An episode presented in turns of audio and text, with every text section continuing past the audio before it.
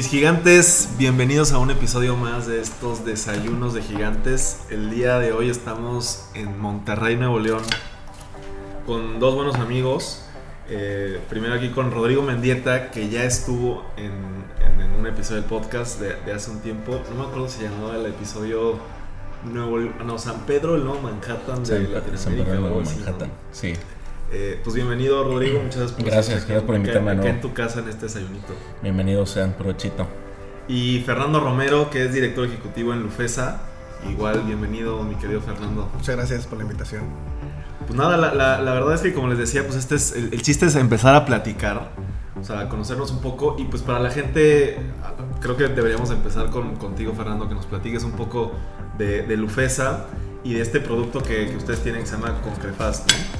Vi, vi ahí en tu página web que no, no sé qué tan actualizado esté la- el dato, pero que han hecho más de 17.391 metros cuadrados de reparación de, de concreto. Entonces, pues, pues platícame un poquito de, de qué es lo que han hecho y aparte que han estado en 20 ciudades de, de la República. Entonces, platícame un poquito qué es Lufesa, eh, cuál es la historia, qué es Concrefast. Danos ahí una, una introducción a lo que ustedes hacen. Pues él- les va una, una intro breve, ¿no? De- enfermo. no va a ser más de dos horas. este, pues básicamente Lufesa, ¿no? Luis Fer Santa, ¿no? La- somos los tres dueños. Es un- empezó como un negocio muy familiar en el 2019. Luis Fer Santa, Luis es mi hermano, Fernando, tu servidor, y Santa María, mi papá. Santa María.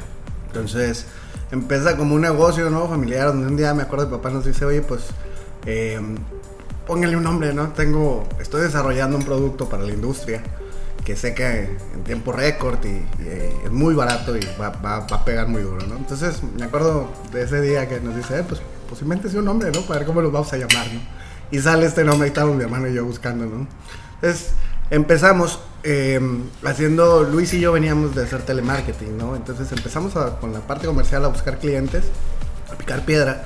Y de ser un negocio familiar empezamos a darnos cuenta que el, producto tenía mucho potencial.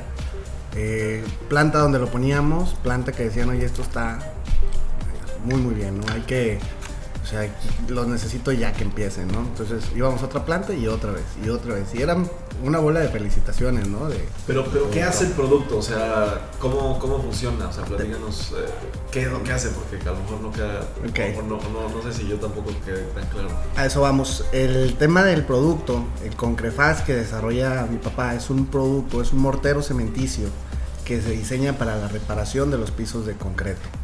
En el mercado existen, si una planta tiene un problema, hay que demoler y volver a hacer la piedra. Que eso, pues obviamente, imagínate en Coca-Cola, junto a una máquina de proceso, pues imposible, ¿no? La máquina 24-7. Tenemos una segunda alternativa en el mercado que son todos estos morteros epóxicos que se, se utilizaron y fueron un buen auge. Pero los tiempos de secado a 12 horas, eh, muchas garantías, mucho desprendimiento, porque estamos hablando de cemento contra un material epóxico, entonces pues no solda, ¿no? Por, por así llamarlo. Entonces, el producto que desarrollamos es cemento con cemento, ¿no? Entonces, este material tiene la bondad que lo hacemos con cero polvo, se hace a las dos horas el secado y podemos trabajar incluso con la máquina a un lado andando. Entramos 9 de la noche, salimos 6 de la mañana y la máquina sigue operando. Entonces, esta era la, la parte, ¿no? Aclarando que, que, que empiezan las plantas a decir, oye, wow, esto es lo que necesitamos, ¿no? Está, está muy interesante, fíjate que ahí tengo, tengo dos historias. Una, me, estaba acordando cuando Rodrigo me platicó de lo que ustedes hacen. Y, y Rodrigo, si te acuerdas, no me acuerdo si fue una situación o fue un chiste ahí en la carrera, eh, pero estaba el, laboratorio de materiales de ingeniería civil en la Ibero. Y entonces ahí, inclusive en la Ibero, van, va- van mucho los ingenieros civiles a, participar con- a concursos internacionales de concreto y no sé qué. Que diseño cilindros. Y un día no sé quién, creo que un maestro estaba burlando de que en el laboratorio de ingeniería civil el bendito concreto estaba fisurado. Entonces, digo, no sé si te acuerdas. Sí, sí. Fue, fue el chiste de, de, de Uriel, Casa de Herrero, ¿hasta dónde pan? ingeniero Uriel. Exactamente, ese, ese famoso Sí. dicho. Pero ahí, ahí yo tengo una pregunta, o sea, ¿hay, un- ¿hay concreto que no se fisure? O sea, sí se puede hacer un, digo, el concreto aparente obviamente y, y cuando lo enchulas, etcétera, pero en pisos es, es complicado, ¿no? Sí, no, realmente por norma, o sea, el concreto es parte de su propiedad, ¿no? Como la pintura se desgasta con el sol, el, con- el concreto se fisura Se o se agrieta, o sea, más aparte súmale ya el tráfico de montacargas, el arrastre y demás, o sea, ya te lo llevas, ¿no? Por norma no hay un solo concreto que, que no fisure o que no agriete, es, natural, ¿no? O sea, el esfuerzo que recibe o que, tiene sobre las cargas provoca, ¿no? La, la fisuración, ¿no? Y el tema es pues, siempre repararlo. Entonces, imagínate el mercado tan grande que hay en México de las naves industriales. También me voy a ir a México, me voy a ir nada más a Monterrey, donde hay clientes aquí que miden 15 hectáreas, ¿no? Las naves tienen metros y miles de metros de concreto. Todo eso hay que repararlo. Para las fisuras, ¿qué tanto sirven los cortes que le hacen? Ya sabes, que te dicen córtalo, Ok. corta el, corta el concreto para que se vaya por ahí la fisura, ¿no? O sea, es- eso funciona, o sea, lo recomiendas todo, o sea, cada vez más chiquito el corte para que, para que la fisura no, Sí, no bueno. llegue o, o- o no sirve eso mucho. No, sí, hablando ya, hablando de las patologías del concreto, si tú traes un muy buen diseño de concreto y traes muy buenos terraceros, muy buenos coladores, eh, la malla la, la instalas bien o el armado, y evitas, o sea, hay, pisos de 20 años que están intactos, ¿no? Pero es muy complicado, ¿por qué? Porque llega este volumen, ¿no? Primero, como cualquier negocio, ¿no? Hay dos o tres que avientan sus losas de concreto, ¿no? Y de repente ya hay ahorita 50 mil constructores que lo hacen, ¿no? Entonces se vuelve un proceso muy tradicional y ya no mucha gente entiende los principios básicos que hay que cuidar, ¿no? Entonces, esta es la oportunidad de negocio ¿no? que, que encontramos porque realmente todos los pisos ya ahorita a veces ni diseño tienen, ¿no? El maestro decide ahí campo, a ver, vamos a colar así, en vertical y fajillas y las piedras, maestro, 3x3, vámonos y listo, ¿no? Pero ya no hay... Pero es más regular, ¿no? Sí, ¿no? Pues ya, ya ese ya es el diseño estándar. De, entonces, ¿qué provoca? Pues que... Pero también se pueden diseñar las líneas. los Sí, claro. cortes. Sí, los cortes llevan un diseño, se puede hacer un cálculo. O sea, el tema de- del concreto, y con todo gusto les voy a compartir un documento que desarrollamos, se llama Patologías del Concreto. Estudiamos nosotros todas las causas. Es más, las fisuras hablan. Si tú tienes una fisura circular en un cruce, ahí las piedras tienen movimiento. Y entonces se, se propicia este tipo de fisura, este tipo de grieta. Entonces, si la grieta es vertical y corta la piedra a la mitad, es otro tipo de, de- de problema que puedes identificar y puedes reparar, ¿no? Entonces, eh, es- este negocio, es- por hablar, hablarlo así, que la verdad, pues es, es, es- es toda una ciencia, ¿no? El tema del concreto. O sea, hay, hay muchísima información, ¿no? Que pues, la gente no sabe. O sea, si me preguntas si yo conozco así otro fulano que se dedica a reparar pisos, pues no, casi no los hay. ¿no? Incluso mi papá, él como hacía las naves para Bimbo, él, batallaba para reparar sus propias garantías, ¿no? Ese era, ese era el dolor de cabeza siempre, los pisos. Mira, te voy a decir, ojalá te hubiera conocido hace como dos años, principios del año pasado, que estuvimos en una obra, contratados por una empresa española en Comisión Federal. O sea, ellos tenían la Mm. obra, nosotros éramos contratistas. Y, y un día, de hecho, Rafa Colmenero era el superintendente de la obra. Él es el que, el que estuvo ahí en ¿Y realidad él lleva dos años contigo? ya dos años. Pero eh, el chiste es que un día yo fui a la obra y me habla, este, nos habla el supervisor del- del- de nuestro cliente, de unos españoles. Y nos dice, no, es que quiero que me coticen la reparación de las grietas que dejó otro contratista en todos los pisos. Y me, eran muchísimos, mm, o sea, miles de metros lineales de, de reparación de fisuras. Y en aquel entonces, pues como que nosotros, digo, traíamos dos proyectos, uno muy grande con ellos, y pues como que era, un pro- era muy problemático y era garantizarles que no se volvía a fisurar esa madre. Y entonces nosotros contactamos a, bueno, yo contacté a una persona en específico de una marca que no, no voy a mencionar, pero, pero me explicaron supuestamente cuál era el proceso y yo nada más quería que nos platicara si es, o sea, entiendo yo bien si así es el proceso, ¿no? Pero, o sea, literalmente ves una fisura, lo que ellos nos decían es que hay que cortarla, o sea, con hacer, hacerle el corte y rellenar con, con el producto. ¿Es lo mismo que co- como funcionan ustedes? Ahí depende del tipo de fisura. Platicamos ahorita que hay varios, hay varios tipos, ¿no? De, de grietas y fisuras, ¿no? Porque grieta y fisura es diferente, ¿no? La fisura es de menos de 7 milímetros, la grieta sobrepasa los 7 milímetros. La fisura puede ser estética y la grieta puede ser estructural. Entonces, el proceso que más utilizamos por el sector industrial al que trabajamos es que cortamos 5 centímetros por el lado de la, a cada lado de la fisura o de la grieta. Ah, pues sí. Se demuelen 3 centímetros y se vuelve a colar. Y esto vuelve a dejar el, el piso totalmente sellado. ¿Por qué, no, ¿Por qué el proceso de una caja? Bueno, la caja funciona para varias cosas. Una, genera un perfil ¿no? recto y hace que el producto, el material en el sentido horizontal entre de manera completa. Es decir, no es un vado o no es un, un óvalo que en, la- que en las puntas tenemos aristas. Eso evita que se vuelva o que la reparación la llegue a dañar un montacarga, ¿no? Otra vez. Entonces prevenimos esa parte. El tema del, del espesor, bueno, pues es, es un cálculo de, de- por el tema del material, por el tipo de grava, por el tipo de fibras, acelerantes y demás. Por eso se determina un espesor. Y al final la idea es anular esa fisura para que con el golpeteo de las llantas del montacargas no se convierta en un problema mayor, porque estamos hablando que el montacargas viene con su llanta rígida, la golpea, ¿no? Y entonces se genera una grieta y luego esa grieta se hace bache y es cancerígeno, ¿no? Ahí se sigue. Entonces la idea de estas reparaciones es que sean permanentes. Podemos hacer un sistema, ¿no? Y los conocemos, se, se corta y le damos calafatea, ¿no? Eso es mucho más barato, pero es una aspirina, ¿no? Es para salir de la bronca, es para que el montacargas no, no siente el tope, pero pues eso realmente no ayuda o beneficia al, al- al dueño, ¿no? Pensando si yo fuera el dueño, pues yo necesito algo permanente, ¿no? Que lo repare, lo pago una vez y ya nos olvidamos del problema. Realmente eso es lo que hacemos nosotros, ¿no?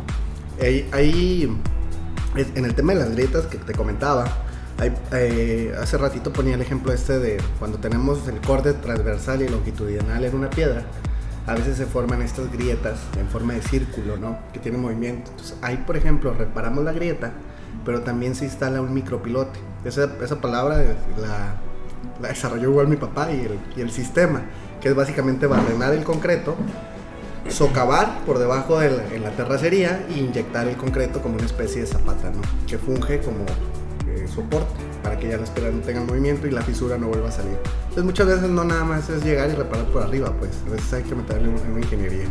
Yo te voy a decir que no, o sea, el 50% del producto es bueno, pero el otro 50% es por la ingeniería Ejecución. que le metemos.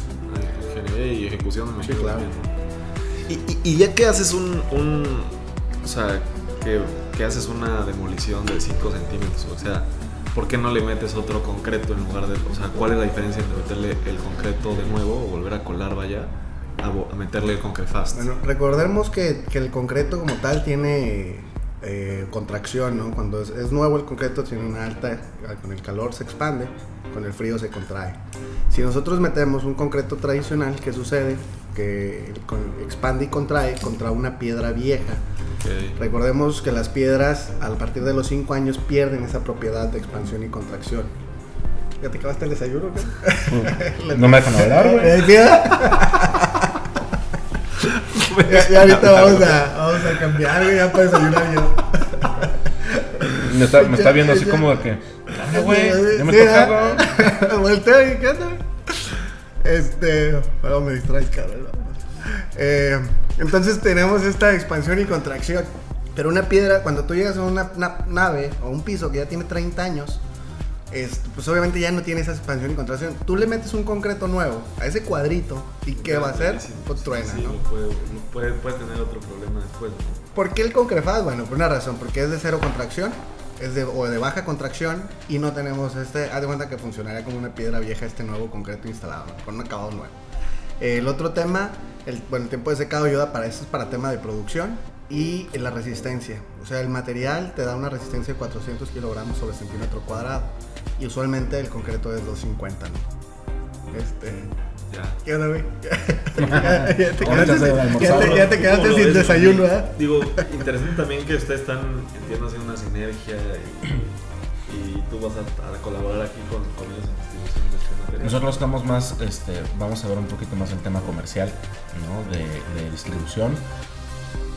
La intención es tratar de dar a conocer este producto, no por, no es el tema de, ay, pues es que somos amigos, nos llevamos bien, este, hay una relación personal y, queremos hacer algo. No, digo, obviamente va en parte, ¿no? Y, y es lo bonito de esto, pero la verdad es que es un producto muy bueno, ¿no? La intención es poder dar una solución un poquito más permanente a nivel eh, a nivel calles, a nivel industrial, a nivel porque no sé si te ha pasado, Eh, hay, hay, una colonia que tú conoces muy bien en, en, México, en, en, el sur, eh, que aunque sea de nivel residencial, los baches son enormes, eh, los tapan y se vuelven a hacer, los pero tapan este producto aplica para pavimento de concreto o también para asfáltico? Se, se, ha llegado a poner con asfáltico, lo ideal pues, es concreto, ¿no? O sea, lo ideal es concreto con concreto. Pero por eso es que se, implementa un poquito más en tema industrial, ¿no? Donde están las, este, donde ya hay más la, infraestructura de piso de concreto, más, que otra cosa. Sí se puede hacer en pavimento también, pero pues bueno, tú sabes que la unión de repente de dos materiales distintos pues, no, es, no es lo mejor, ¿no? Entonces, pero lo ideal es donde haya calles de concreto, de carreteras de concreto, empezar a meter a las banquetas, desde las banquetas empezar a meter este producto porque es una solución relativamente permanente, ¿no? Digo, nada es eterno, pero esta es una, una solución que va a prolongar mucho más el tiempo de vida de, del, del agrietamiento de las fisuras que se puedan ir presentando.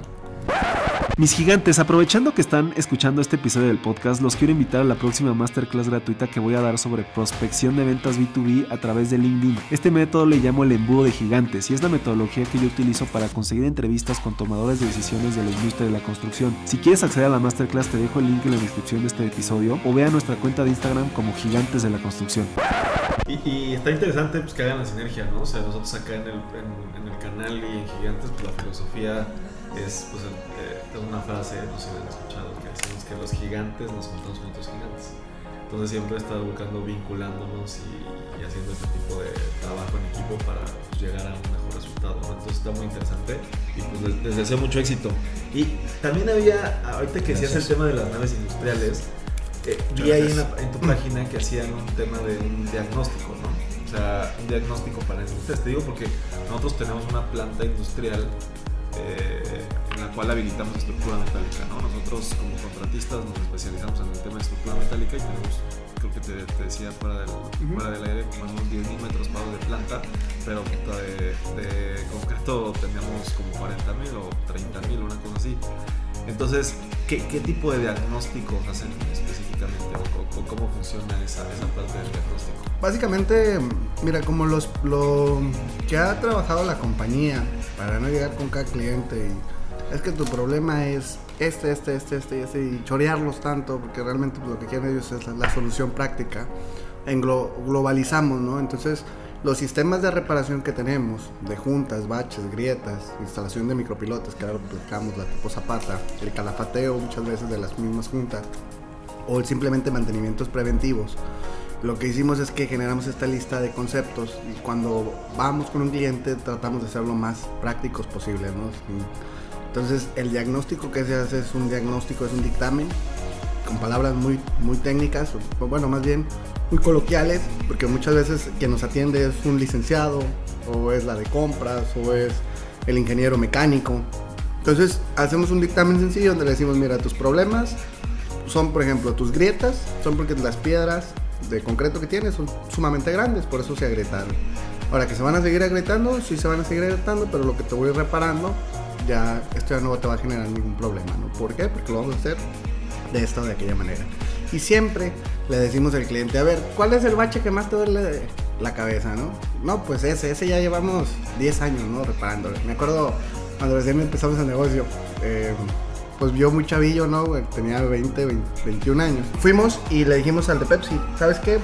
Danos el, el, este, el bache más toda la cabeza, ¿no? Y dijo, a ver, tengo esto. Y dice, tengo 10 años, me dice, queriéndolo reparar. Y tú me dice, tienes 20 años, 21. Y, eres, o sea, tenías 10, dice, cuando esto empezó. Y me dices que con un producto, y aparte que va a sacar en dos horas, y que no lo vas a hacer. No, es que es en serio, que va, danos la oportunidad. Entonces se hace la muestra, ¿no? Siempre. Se hace una muestra totalmente gratis en un área representativa para que la pisen los trailers, le den carrilla. en un área complicada, ¿no? Que te la prestan o te la liberan 5 o 6 horas el domingo. Y esa es, pues básicamente ahora sí que ahí está la, la, prueba, ¿no? de fuego. Se instala y esa vez, bueno, nos fue muy bien. El cliente quedó, dijo, es increíble que se lo hayan podido resolver, ¿no? Entonces ahí está la muestra, ¿no? Mi papá pues tiene trabajos ahí de 8 o 10 años. Ahí siguen intactas las piedras. Aquí en Monterrey hay trabajos hechos de hace 6, 7 años, cuando ponemos la oficina acá, pues la verdad es que no fue tan complicado abrir el mercado, porque pues ya mi papá tenía ahí, me decían, oye, si dura, pues ahí está ese piso, ¿no? Entonces este cliente tiene el, el uso más corrosivo para los pisos que, que podamos encontrar, arrastran tarimas y demás. Entonces, si está probado el material, si funciona el material, pues yo diría ampliamente que sí, ¿no? Y no lo digo yo, bueno, pues ahí están los clientes, ahí están los miles de metros que se siguen colando, ¿no? Y la gente que sigue confiando, ¿no? En el producto. Yo creo que va, va a haber gente que se quede mucho más contenta con esto, sobre todo eh, el otro día tenía una, una conversación con, con, una persona que hace mucho trabajo social en, en comunidades rurales. Y digamos que pasó, eh, empezó a hacer un programa de seguimiento donde no solamente atendía comunidades rurales en zonas rurales, sino dentro de la zona metropolitana. Y la gente que, que vive en esas comunidades rurales dentro de la zona eh, metropolitana, eh, al, para ir a caminar hacia sus trabajos o las zonas de, de donde toma el transporte para, para, moverse a trabajar, decías que sabes que estamos batallando mucho porque la banqueta que había, pues había.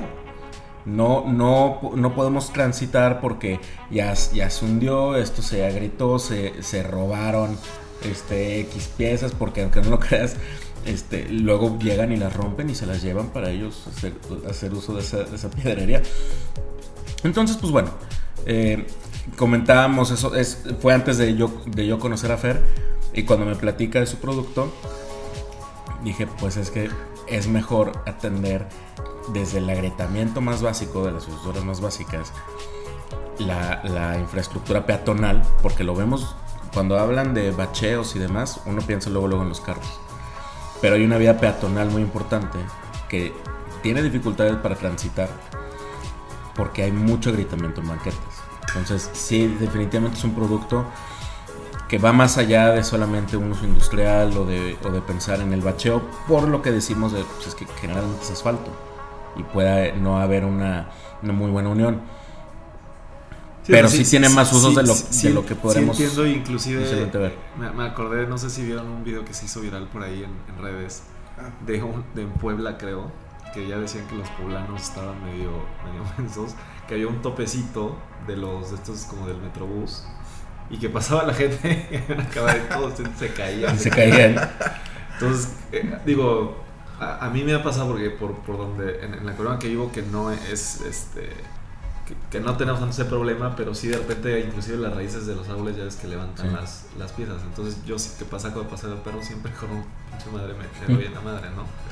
Pero entonces creí que te ibas a ir por, a, por ahí, a algo por el estilo, pero creo que sí tiene, tiene razón, o sea, hay, hay un tema peatonal que luego no consideramos y que en muchos lugares de, de, inclusive del mundo pues hay un problema con, con, ese tema de por dónde camina la gente, ¿no? Que, que no le damos el valor a veces que, que, tendríamos que darle.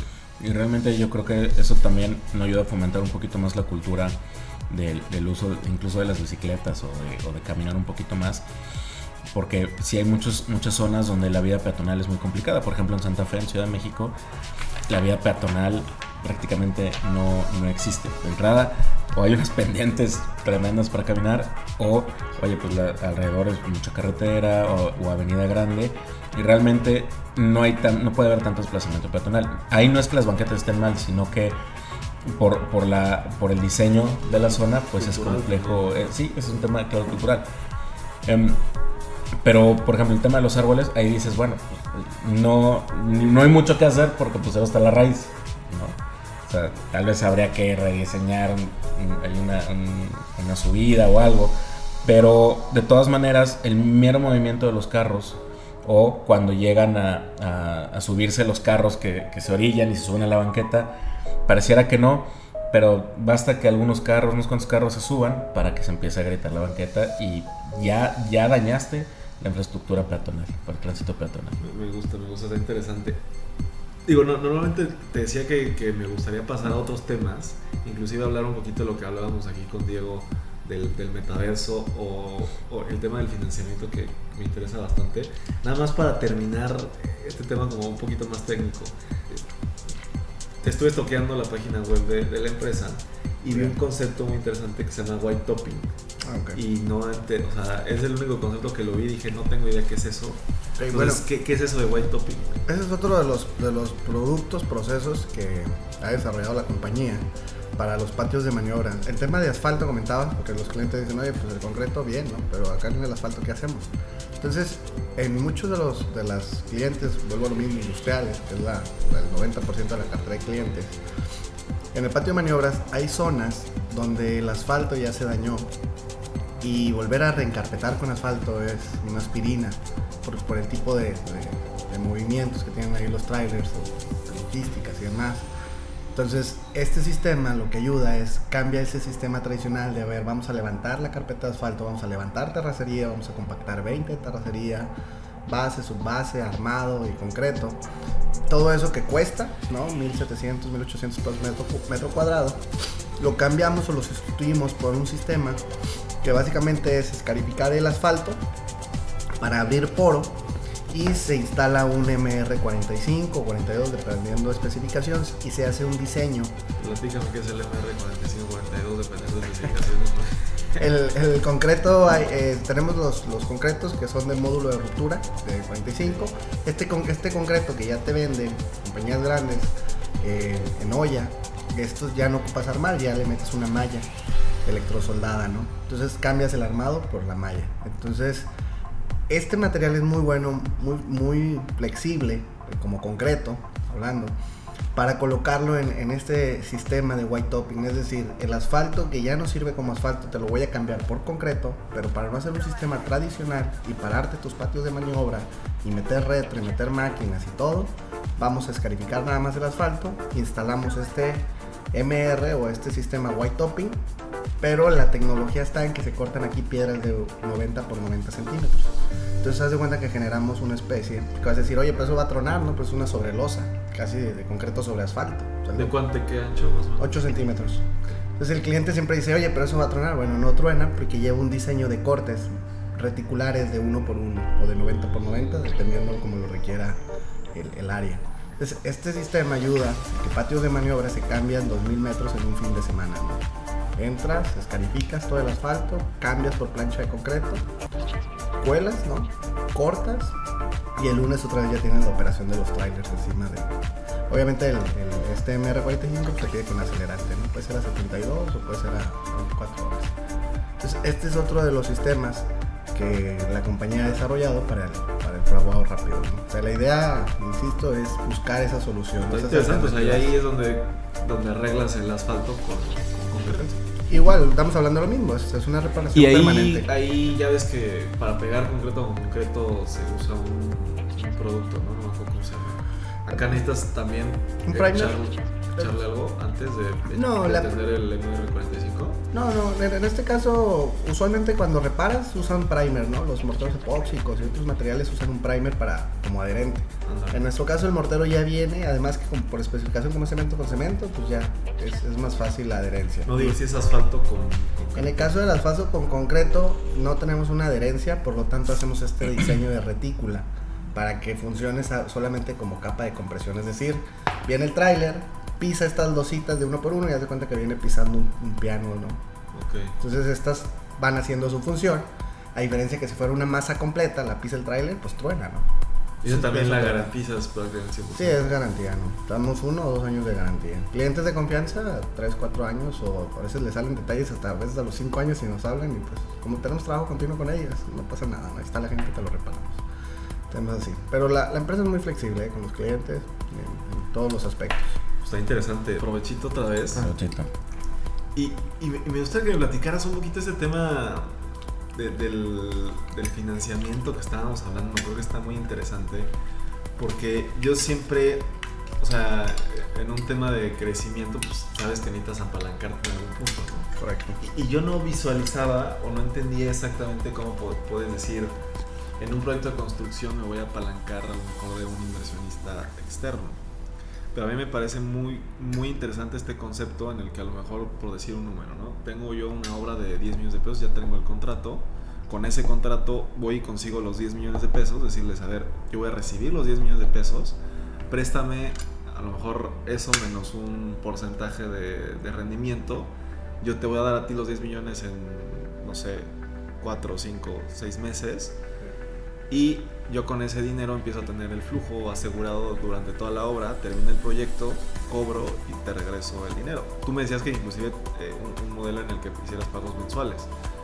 Platí- platícame un, un poco cómo, cómo lo visualizas tú. Digo, si ya lo has hecho, cómo lo has hecho.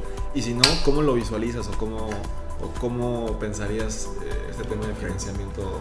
De los, bueno, el tema financiero, fíjate que me he metido, el último año he estado muy metido con esta, con este rollo. La verdad es que, pues al final de cuentas, lo, lo que empuja, o lo que me empuja a ver estos temas es que yo digo, oye, pues yo no quiero ser el empresario, la compañía gigante, ¿no? Que nunca trae lana, las cuentas siempre están en cero, ¿no? Y se da mucho en, en las pymes mexicanas, ¿no? Que, Y en contratistas de obra, más, ¿no? no, sí, no- nunca hay lana, ¿eh? No, y no hay dinero que ajuste, ¿no? Entonces, De hecho, perdón que me interrumpa. Sí. Día estaba con un desarrollador, me decía, lo que nosotros hacemos mucho es que les, les damos, este, no les damos anticipo o les damos un anticipo pequeño y les damos haciendo, más bien, no les damos anticipo y les damos dando pagos semanales, pagos mensuales asegurados, un flujo asegurado, ¿no? Y yo le decía, o sea, está bien, pero ¿y qué pasa con, con el material que yo necesito a lo mejor para dentro de tres meses? O sea, necesito yo el anticipo. O sea, el anticipo a veces la, la gente. yo- de hecho, yo tengo un video por ahí en TikTok que digo, cuando te dan el, el anticipo, ¿no? Y festejo, ya hasta el amanecer y te vas de fiesta, ¿no? Pero en realidad el anticipo. Este. ¿Ya viste cómo trabaja, güey? En, reali- en realidad el, an- Se, se va a ir a Miami güey, con el anticipo. en realidad el, en realidad el anticipo lo ocupas no solamente para. Para, para lo que estás haciendo este mes, o sea, lo ocupas para comprar los materiales que vas a ocupar a lo mejor en tres pero ya necesitas dar el anticipo hoy, a lo mejor tienes produ- productos Claro. de fabricación larga y, y, pues necesitas dar el anticipo para que te aseguren eh, la fabricación y- entrega. o el precio es mejor cuando el volumen es más grande. Claro, o sea, si yo compro mes con mes la varilla que ocupo, pues a lo mejor van a dar un precio, pero si compro toda la varilla o doy el anticipo de toda la varilla, de toda la obra, pues me van a dar mejor precio. Claro. Entonces yo eso no lo veo y hay, y hay gente que no lo, no lo entiende así. El tema del flujo de, de dinero pues es muy importante. Pues sí, mira, vamos a partir de algo, a ver si les gusta, pero básicamente esta presentación es uno de los, en una junta de comité que tuve con papá y mi hermano, hablábamos, ¿no? De eh, la pregunta clave, ¿no? ¿Cuál es el objetivo, ¿no? Del, del negocio, es lo que mi papá siempre pregunta, ¿no? Y dicen todos, ¿no?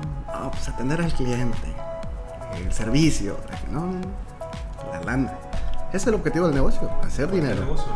Si no estás para hacer dinero, bueno, pues disfrútalo, ¿no? Pero, pero al final creo que ahí tiene que ser el dinero. Para llegar al dinero, ocupas todo lo demás a fuerzas. O sea, ocupas los valores para empezar, ocupas toda la parte estructural o la infraestructura de la compañía, ocupas eh, todo este modelo de negocio, todo el producto, etcétera, etcétera. Pero al final es, buscamos esa lana.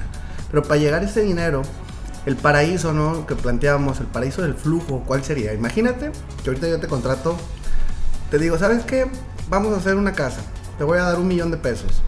Ah, pues ya está, pero te los voy a pagar por adelante. ¿Tú qué vas a decir? Órale, pues gracias.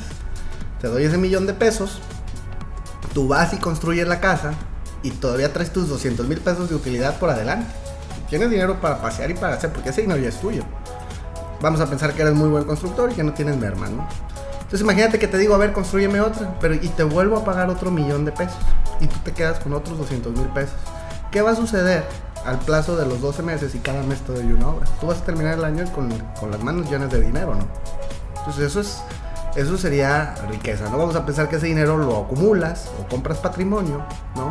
Entonces hay una definición de riqueza que me gusta que dice cuántos días puedes vivir vendiendo el día de hoy todo lo que tienes con el estilo de vida que llevas, ¿no?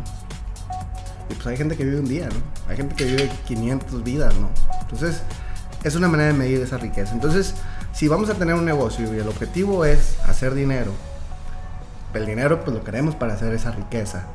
Entonces, ¿cómo sería si tuviéramos, imagínate, ese paraíso de flujo, ¿no? Bueno, pues eso se puede lograr. No está tan sencillo porque en el vaivén, en las obras se pierde, en las obras se cancelan contratos, en las obras hay, Hay problemas cambios. legales, en el número de cosas ¿no? que conocemos. Entonces, lo que vamos a tratar de hacer es tratar de llegar a ese paraíso de flujo como, bueno, pues cuando me contraten a mí el millón de pesos, lo voy a conseguir por fuera prestado, agarro ese millón yo, pago ahora sí la obra y tengo mi utilidad por delante, ¿no? Vamos a hablar de una indirecta utilidad. Y con eso ya tienes para pagarle a todo. Que el que te vendió el dinero, porque esa sería la palabra, que el que te vendió el dinero recibas su parte. Entonces hay que pagar ese interés, ¿no? Entonces nosotros manejamos mucho, jalamos mucho capital privado, ¿no? De riesgo, se le, se le llama así. Que realmente pues con nosotros decimos no es riesgo porque no le trabajo a compañías o a una persona física, sino trabajo a corporativos que muy difícilmente no te van a pagar. Esos son corporativos que tarde que temprano te van a pagar. El riesgo lo llevo yo porque si me pagan 12 meses después, solamente me van a comer los intereses que tengo que estar aportando. Al final del día, lo que busca la compañía es tener ese dinero o, sea, o esa liquidez para seguir desarrollando más, más alcance geográfico. Entonces, si no le inyectas ese capital, pues realmente ¿qué haces? Pues vas viviendo con tu utilidad. te voy a decir una cosa, la compañía tiene el, generoso problema o el bendito problema que cada año facturamos el doble o el triple de lo que hemos venido facturando el año pasado. Entonces imagínate, si a mí me contratan 100 mil pesos mensuales, por decir un número, yo necesito nada más 100 mil de capital de trabajo. Hay que jalar 100 mil para poderlo rotar cada mes. Pero resulta que al segundo mes a mí no me contratan 100, me contratan 200. Ese es el problema, ¿no? Hay que estar jalando más y más y más y más capital. Entonces, si tienes un muy buen control financiero de tus números, ves el dinero todo el tiempo. No hay nómina que falte, no hay este, obra que no puedas hacer. E incluso hasta los clientes a veces les damos otros plazos de 8 meses. ¿Por qué? Porque sabemos que tenemos una utilidad acumulada que nos conviene reinvertirla con ese cliente. Entonces, el, el tema de la constructora si me preguntas, yo creo que puedes ser muy buen constructor y todo, pero si eres un muy buen financiero, vas a ver, vas a ver tu lana todo el tiempo. Me, sea, siento que muchas personas, a lo mejor me incluyo, y en general a lo mejor en México, no sé, nos da miedo ese tema del crédito o este tipo de cosas, ¿no? Y a veces inclusive vemos que está como muy en boga en, este, en esta industria. Tengo un amigo que se dedica a eso, se llama Isaac Arenal, eh, tiene una empresa que se dedica a conseguir créditos hipotecarios, ¿no? O sea, creo que el crédito hipotecario pues, está como, como pues, un poquito, como que se utiliza más, ¿no? Pero en, en estos temas empresariales siento que a veces las pequeñas, medianas empresas tenemos miedo de eso, ¿no? Y, y, yo te preguntaría, o sea, cuando llega un punto en el que ya tienes pues, transparencia y tienes este como resultados, ¿no te sale más barato un crédito bancario que un crédito eh, o más bien capital de riesgo, es más caro. Sí. bueno, es más caro, pero la, la, realidad ahorita de la compañía es que imagínate, empezamos nosotros tres, ¿no? Así que tú digas, es que mi papá tiene una propiedad de 10 millones para sacar una línea de crédito, pues no, no la existe. Entonces, esa es la única alternativa que tienes. ¿Por qué? Porque la garantía que das muchas veces es un contrato pagaré, ¿no? Que es tu palabra, ¿no? Al final. La palabra crédito, ¿no? Viene de, de esa, de creer, ¿no? Entonces tienes que ganarte esos créditos con la gente. Entonces, mm, la idea pues es empezar a jalar ese capital. Obviamente ahorita tengo gente que invierte cantidades fuertes, pero también tengo gente que invirtió 20, 50 mil pesos, ¿no? O sea, sus ahorros. Y ganamos el crédito y ellos nos llevaron a gente con más capital. En un principio es, yo digo, es recomendable hacerlo, pero no es para toda la vida. Llega un punto en el que, con, ¿qué haces con la utilidad? Bueno, les platico yo de, de mi manera de ver. Si esta compañía empieza a generar utilidad, no hay más que dos. La repartes, ¿no? bueno, de tres, ¿no? La repartes o la reinviertes en el mismo negocio o con esta utilidad generas un patrimonio. Entonces, fíjate que hay una conferencia de, Salinas, del señor Salinas Pliego, de Ricardo, eh, donde dice, él habla de, cómo funciona la riqueza y dice, en una palabra, ¿no? Me gusta mucho, dice, la riqueza se mide tus activos, ¿no? Menos tus pasivos es igual a tu patrimonio, eso es lo rico que eres. Entonces, si nosotros ya tenemos este modelo de negocio que funciona, hay que sacarle ese dinero y empezar a comprar ese patrimonio. ¿Para qué, ¿Para qué ese patrimonio? Bueno, para que entonces ahora sí vayas al banco. Porque recordemos que los bancos son instituciones privadas que se dedican a vender dinero. Ese es su negocio. Venderte la lana. Te dan 100 pesos, tú les pagas a ellos 110. ¿sí?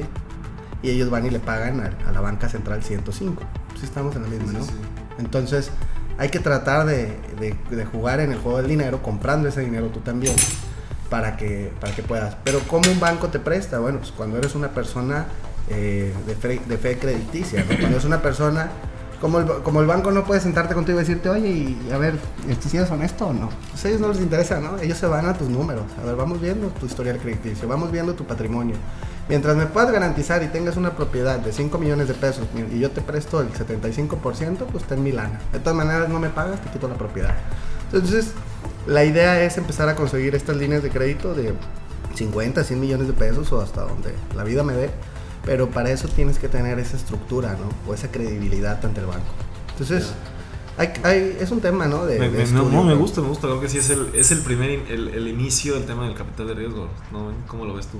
Yo estoy totalmente de acuerdo con Fer. La verdad es que, y yo creo que, que eso se puede reflejar en, en, el tema inmobiliario, en el tema de construcción. Yo creo que eso es vital. Saber cómo sacar un crédito, en qué momento sacarlo. Es que en el, tema inmobiliario también se da mucho, ¿no? Este, este famoso crédito puente, ¿no? Es correcto. Pero en contratistas, que nosotros no tenemos, no somos dueños del terreno. O sea, que tenemos un contrato. Y entonces con ese contrato salir a buscar la lana.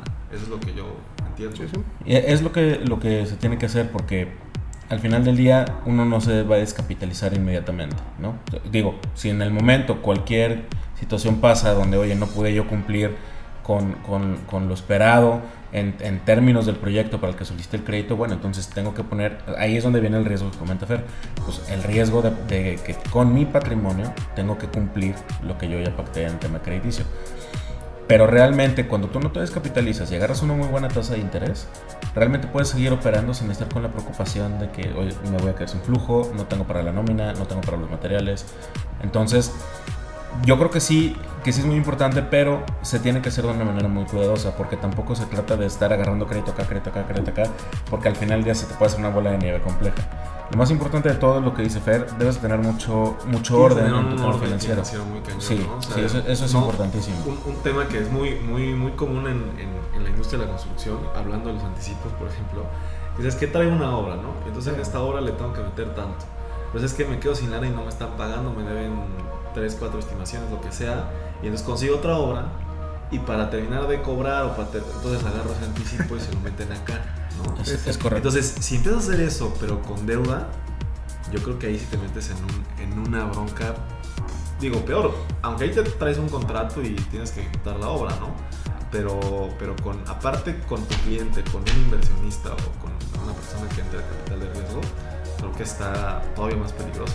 Eh, yo, yo con Fer este, comparto, comparto una filosofía eh, que estuvimos platicando el tema, que dice, mira, yo voy a tener, por ejemplo, 10 obras.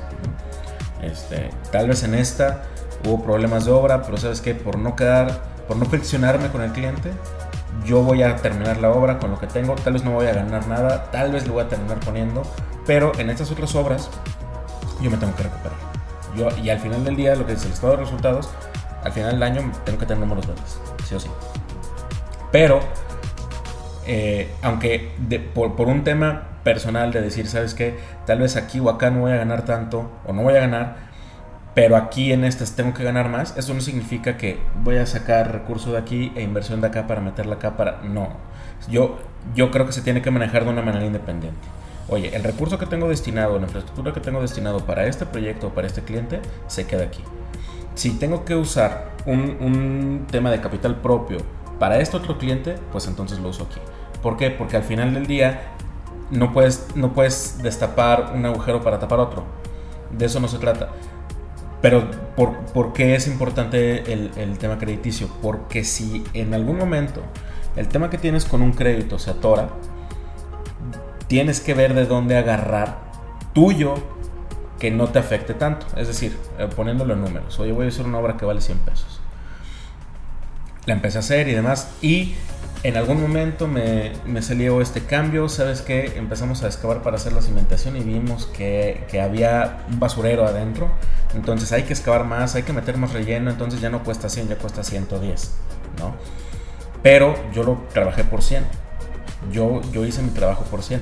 Ahí es donde, si el cliente no te afloja y demás, ahí es donde de repente tienes que meter tú el hombro para no perder el cliente, para tenerlo bien y que al final buscar, obviamente, cobrar esa parte, ¿no? Como decía nuestro profesor de, de la universidad, si no lo pones, lo pagas, ¿no? Pero no necesariamente o no siempre pasa que todo el proyecto de obra, cuando se te entrega el proyecto ejecutivo para, para los que somos constructores nada más, no todo viene contemplado. ¿no? Siempre hay algún movimiento, siempre hay un- algún cambio, Es algún que, es que la construcción es un tema que parece como muy complejo y, y sí lo es, pero si como lo decías lo ves desde una perspectiva financiera, pues al final todos son números y son sumas y restas y tendría que, que salir, ¿no? En verdes. Pero, pero me, me- me parece interesante y, y sí, o sea, todos los cambios y a lo mejor eh, incrementos de monto, incrementos de tiempo, pues te afectan notablemente cualquier proyecto en, en sus números, ¿no? Entonces también prevenir eso y tener conciencia.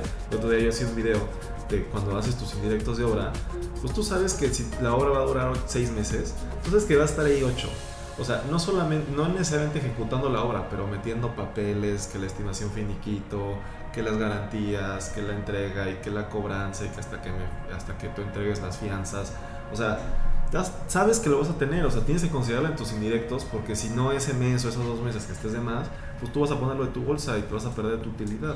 Totalmente. Entonces, ese tipo de cosas, pues prevenirlas y tener, pues por ahí, un- no, no me acuerdo quién me decía el otro día, pues nosotros ponemos un 5% de, de, en todos los proyectos de, de un, de, de algún cambio o algún tema que ahí lo vamos contemplando y ahí tenemos esa, esa bolsita, ¿no? Claro. Entonces creo que también ese tipo de previsiones son importantes. Y además creo que algo también muy, muy valioso es la relación con el cliente. Te voy a platicar, les voy a platicar brevemente una anécdota. Eh, tuve un cliente que me pidió hacer una adecuación de unas oficinas y yo tenía que dejar cableados eh, un tema de voz y datos para, para unos escritorios de varios lugares de computadoras. Eran en total 35 computadoras, 35 espacios para, para computadoras. Y él me dijo, ¿sabes qué? Yo necesito que pase por aquí, que pase por acá. Y al final del día necesito que las conexiones de voz y datos y, y los contactos pasen por abajo de la mesa para que por esos espacios que van a tener los muebles yo conecte y no tenga nada en piso. Muy bien. Empezamos a trabajar y no me definían el mobiliario. No me decían cómo iba a venir, no me decían, oye, viene la estructura de esta manera, para que pasen los cables por acá, para que estén las cajas. No me lo definían. Entonces yo me decidí detener un poquito eh, para, para, para sacar ya los disparos de, los cables hasta que me definieran y dejarlo ya todo listo. Y llegó un punto donde yo ya había terminado todo lo demás y tenía eso pendiente. Entonces le dije, ¿sabes qué? Vamos a hacer esto. Yo te voy a, yo te voy a calcular con una holgura los cables de, de lo que tengo que instalarte por computadora. Te voy a dejar los rollos de cable nada más para, para des- este, desenrollarlos, extenderlos. Y cuando, tenga el, cuando tengas el mobiliario te lo pongo. Yo no ponerte, nada más que me estás deteniendo tú, échame la mano, que, que salgan los pagos de que pues, lo que está en mis manos ya lo terminé. Y yo me comprometo contigo a venir a terminar. Obviamente, eh, esto me atrevo a decirlo porque, o más me atrevo a proponérselo porque ya era la décima obra que yo hacía con ese cliente. Jamás me han regresado por hoy un detalle de pintura, un detalle que está mal perfilado el muro, un detalle de una puerta, un detalle de una losa. Nunca he tenido detalles, gracias a Dios, con ellos. Entonces, y ya además han, han habido proyectos donde, oye, pues sabes que es que ya te probamos 100 mil pesos aquí. Pero sabes que me pidieron poner una puerta de seguridad en esta parte y son 15 mil pesos más. No te preocupes, yo lo voy a poner. Y más adelante, en, en otra obra, pues da oportunidad de prorratear un poquito ese gasto. Excelente, y así hemos trabajado. Entonces, se ha hecho una, una confianza con el cliente que él sabe que el día que tenga el mobiliario, ni se le va a cobrar una vuelta adicional, ni la instalación de los muchachos, porque yo ya lo tengo contemplado. Ya me lo pagó por adelantado, ya ahí está. Yo voy a cumplir y voy a, y voy a mandar, como ya se pusieron. Pero es bien importante esa relación con el cliente para poder decir, oye, y es lo que comenta Fer, no nos friccionemos, yo te voy a ayudar aquí. Nada más que, pues ayúdame a Sí, tenerlo, tenerlo considerado, pues al final, pues sí, no, no, no tendría que el contratista salir ese tipo de cuestiones que no te corresponden. ¿no? Es correcto. Creo, creo que sí, está, está interesante a veces sí, sí tener que, que dejar al cliente que, que esté contento, pero pues también, pues como contratistas, pues hay que cobrar, ¿no? Y, y nada más, pregunta mi Rodri, ya casi para cerrar, ¿por qué no vienes de saco como los, como los gigantes de acá? Porque quiero, estoy presumiendo, estoy, estoy de presumido, debo decir, ¿no? Les presento mi, mi nueva marca de ropa, ¿no? Glorious Lodge, ya lo verán, va, va a estar muy divertida, viene, vienen cosas muy padres, ya la irán viendo en, en redes. Este, estamos por, por arrancar un proyecto muy, muy padre y me, me interesaba ahora sí que, le- y les platico realmente, el, el objetivo de estas playeras es usar un poquito también los blazers y todo con esta. Pero pues es que para que la conozcan bien, vean. O sea, ahí mándame está. y te hago unos TikToks, a ver si te pega algo. Tiene que ser el, el outfit de cuando vayas a hacer supervisión de obra, si no, no. Con casco y botas y todo. Fíjate que yo también traía una idea en algún momento de, de hacer, de hacer ropa. Ah, pues te dije, ¿no? Que también tenía una idea de hacer ropa. Traía un- uno- unas playeras que decían ingeniero, ¿no? Arquitecto. Pero como más estilizadas, o sea, más estéticas, menos. O sea, o sea me- no, no digo que le esté, o sea, me refiero que no sea ropa de obra. Ya te una Sí. chica. No, no, no. Güey. O güey. sea, Qué no me refiero, me ¿Y tu refiero a estéticas, güey. Más En el estéticas, sentido de ¿no? que, pues no sea de que, de que vas a la obra con una playera X, ¿no? Sino que vas con una que tenga los nombrecitos de arquitecto, de ingeniero. Y, y, este, y hice un par, ¿no? Y inclusive que unas dijeran Arqui y otras Inge. Entonces, creo que ahí eh, en algún momento las, las, las sacaré, creo que está, estaría interesante, pues está, está padre, mi brother. Y así ya nada más para terminar, como en este tema que nos platicaba Diego del metaverso, que en algún momento, en lugar de, de estar construyendo y hablando de estas cosas, estemos hablando de cómo comprar terrenitos en una aplicación. Ya, ya es una realidad, ya es una realidad que existe el, que existe el metaverso. Eh, ahorita aquí Diego nos podría decir, no, pues tan, tan pendejos no saben de lo que están hablando, Sí, ¿no? sí, pero, sí. pero realmente yo creo que va, va un poquito. Y, y sabes cuál yo creo que puede ser la implementación en la industria de la construcción. Porque el render, las maquetas y demás va a pasar a ser ya un recorrido más virtual. Y yo creo que una cuando, cuando uno está en el O sea, lugar. no un recorrido virtual, sino ya un metaverso. ¿te un metaverso, un metaverso. Digo, al O sea, final del el día es un mundo ya virtual. existe, güey. Bueno, pero al final ya es un mundo virtual, ¿no? Y donde. O sea, más que un recorrido virtual, sería un- exacto, un mundo virtual. Ah, bueno, o sea, pero es, es que el recorrido virtual tal vez que tú, que tú dices es como un video donde vas viendo, pero aquí ya es algo un poquito más tangible, donde estás dentro del ¿Sabes, ¿Sabes qué espacio. estoy imaginando? Imagínate, voy a hacer un edificio yo, güey. Voy a hacer un edificio y ya es que está ahora este tema del crowdfunding, la chingada. Sí, sí, sí. Y día, ¿sabes qué? Pues compra y ve y compras ahí en el, en el mundo este virtual, pero ese mundo virtual, con todos los que inviertan, se va a hacer realidad. Algo, algo así como de financiamiento también estaría. Podría, podría ser una opción. ¿no? Va a tener mucho, mucha utilidad, ¿no? Yo creo que va a ser la nueva manera de hacer renders para, para, para impulsar las ventas de los proyectos, ¿no? Ahora, se, se usa mucho hoy en día los, los proyectos de, de usos múltiples, ¿no? Que le llaman, donde que combinan comercio, oficina y vivienda. Y, y buscan generar como una experiencia de, de- de vivienda, por así decirlo. ¿no? Oye, yo vivo en este lugar, trabajo en este lugar y convivo en este lugar, ¿no? En un tema que tal vez a mucha gente no le gusta, tal vez hay gente que dice, no, pues es que yo quiero trabajar para allá para salirme, o quiero manejar para allá para comer porque pues, me gusta dar la vuelta. Pero para, los, para las personas que les interesa ese estilo de vida y para los desarrolladores que se enfocan en esos proyectos, generar un metaverso donde sin estar construido el edificio puedas tú experimentar lo que sería vivir ahí, eso sin duda yo creo que va a ser una herramienta de eventos muy muy fuerte, muy muy fuerte. Pues, pues me parece interesante, o sea que aparte de que pudieras invertir en el, en el edificio, puedas ahí vender y comprar cosas, ¿no? Que es lo que necesitaría. ¿Y Sí. sabes cómo lo visualizo yo? Estaba planeando un poco qué voy a hacer el próximo año en tema de, de- de- de lana y esto, que aparte quiero meterle, bueno, ya había bajado hace unos meses Bitso y no me animé al final a invertir en criptomonedas. Pero el próximo, o sea, ya la volví a bajar, hice todo el proceso, dije a partir de enero 5% Bi- Bitcoin o, o, o Ethereum, la que sea, y otro 5% quiero meterlo a crowdfunding. Entonces yo estaba pensando, imagínate este tema de que a lo mejor yo como Andrés Torres, pues le quiero meter en crowdfunding a un edificio, pero ahora en lugar de meterle en crowdfunding a un edificio que pues, nunca voy a estar ahí ni nada, le meto en crowdfunding a un edificio que aparte de estar de manera física y que a lo mejor puedo ir a verlo cuando yo quiera, digo, no puedo, a lo mejor no puedo entrar a ninguno porque pues, no vivo ahí yo, nada más soy inversionista, pero sí puedo entrar al pinche edificio virtual, güey. Y entonces tener esa herramienta de decir, ¿sabes qué? Pues tienes el edificio virtual y no sé, hasta que tengas ahí un espacio para, para algo, ¿no? Que es, entiendo, lo que venden, inclusive terrenitos o localitos, los que tengas a lo mejor una plaza física y una plaza virtual, en- que, que- que el desarrollador te ofrezca ambas cosas, ¿no? No, y digo, realmente el tema de metaverso creo que es una experiencia, ¿no? Digo, o sea, más que, más que realmente que tú, que tú digas, oye, pues es que estoy, te voy a vender, por ejemplo, lo que dices de la plaza. Porque pues realmente la plaza va a ser, digo, salvo que ahorita Diego me, me, me diga que estoy equivocado y que no tengo ni puta idea de lo que estoy hablando, pero por ejemplo decir, oye, pues es que un centro comercial y ve y compra. Sí, por supuesto, yo creo que puedes comprar y te compras tus skins, ¿no? De, sabes que me voy a comprar mi virtual playera de Gucci o mi virtual cinturón de Ferragamo, ¿no? Em, pero, y, regresas a la realidad y realmente pues pasa a ser nada más una experiencia. O sea, pagaste por ver una película en la que tú eres el protagonista, ¿no?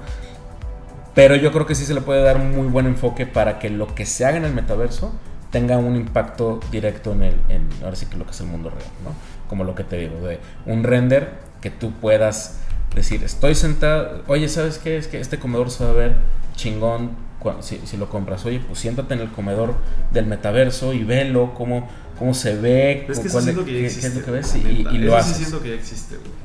Ya con esas madres vas Tal vez, y cambias hasta el color de lo que quieras. Sí, pero lo ves digital, no estás dentro de no estás sentado en tu No, pero te puedes poner las, los de esos, güey. Ah, bueno, sí, pero no es una estrategia de ventas que hoy se usa mucho, en, o al menos en México. A mí no me ha tocado ver que, que con desarrolladores grandes, porque cuando yo he querido ir a ver si puedo hacer una inversión con ellos, de, de comprar un espacio. A lo mejor les falta tener más estrategia para que cualquiera llegue. O sea, porque yo hace muchos años, literal en la universidad, vi eso que o sea, en, la fe, en, la expo, en la expo de la construcción que llegabas, te ponían los, los lentes y recorrías un departamento, güey. O sea, pero hace siete años, o no, no, bueno, no sé, cinco, seis años, güey. Pues seguramente ahí tal vez es como una, puede ser como una agencia de marketing, no sé, Diego, que, que te pueda prestar ese servicio, ¿no? Sí, o sea, si, podemos hacer, eh, es como un moldeado 3D para que te metas dentro y dentro se haga como el video. Y es lo que pretende hacer el metaverso. Pues pero yo la eso, eso, ya, eso ya lo veo, güey. Yo, lo veo para otras aplicaciones. Bueno, pero... Yo, yo solo espero, güey, que en el metaverso haya baches para poder entrar. Sí, sí, por supuesto.